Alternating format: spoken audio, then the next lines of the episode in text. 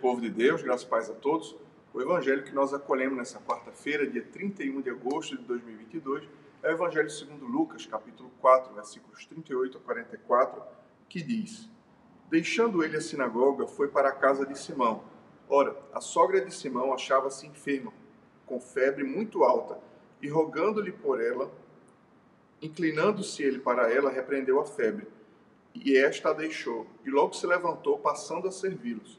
Ao pôr do sol, todos os que tinham enfermos de diferentes moléstias lhe os traziam, e ele os curava, impondo as mãos sobre cada um. Também de muitos saíam demônios, gritando e dizendo: Tu és o filho de Deus. Ele, porém, os repreendia para que não falassem, pois sabiam ser ele o Cristo. Sendo, sendo dia, saiu e foi para um lugar deserto. As multidões o procuravam e foram até junto dele instavam para que não os deixasse.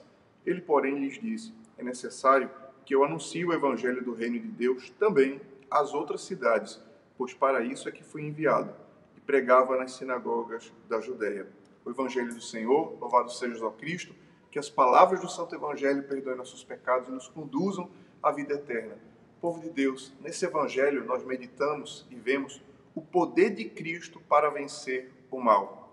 Sim, nesse evangelho nós vemos Nosso Senhor é, repreendendo enfermidades, poder de Cristo sobre as circunstâncias temporais, é, repreendendo aquilo que nos faz sofrer e aquilo que nos afasta do propósito de Deus. Jesus repreendeu enfermidades e trouxe saúde às pessoas. O poder de Cristo, sim, sobre o mal físico humano. Mas nós vemos aqui também, nesse evangelho, que Jesus é, depois de curar a sogra de Pedro, ele foi, é, lhe foram trazidos muitos enfermos ali da aldeia de Cafarnaum e é, algumas pessoas foram libertas de espíritos malignos.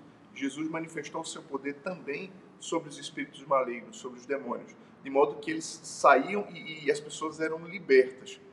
É, vemos também o poder de Cristo, não só sobre o mundo físico, as enfermidades, a cura de enfermidades, mas também sobre a cura de enfermidades espirituais. Nós vemos o poder de Cristo sobre os demônios, sobre o mundo espiritual, é, trazendo as pessoas à, à, luz e, bom, libertando pessoas de cadeias espirituais. É, isso por si só é maravilhoso, por si só é, é algo que nos, que nos aponta ao fato do poder de Deus.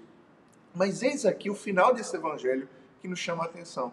Depois de realizar curas físicas, de enfermidades físicas, depois de libertar pessoas do poder e da escravidão dos demônios, Jesus sai e insiste em ir para novas aldeias e pregar o evangelho. E ele diz: Pois para isso é que fui chamado.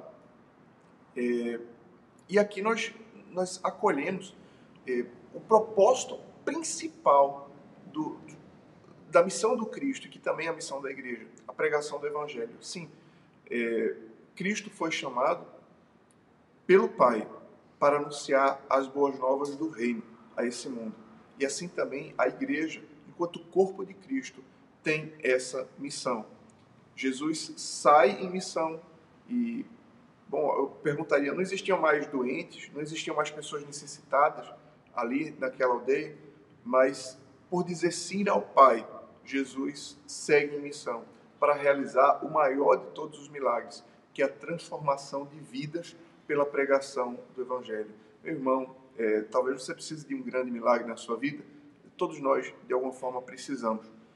É, mas o maior milagre que Deus pode fazer na nossa vida é que, pela Sua palavra, nós sejamos transformados e libertos. Hoje, medite a esse respeito. O maior milagre que é o que Deus pode fazer na minha vida, na minha família, no meu coração, em mim.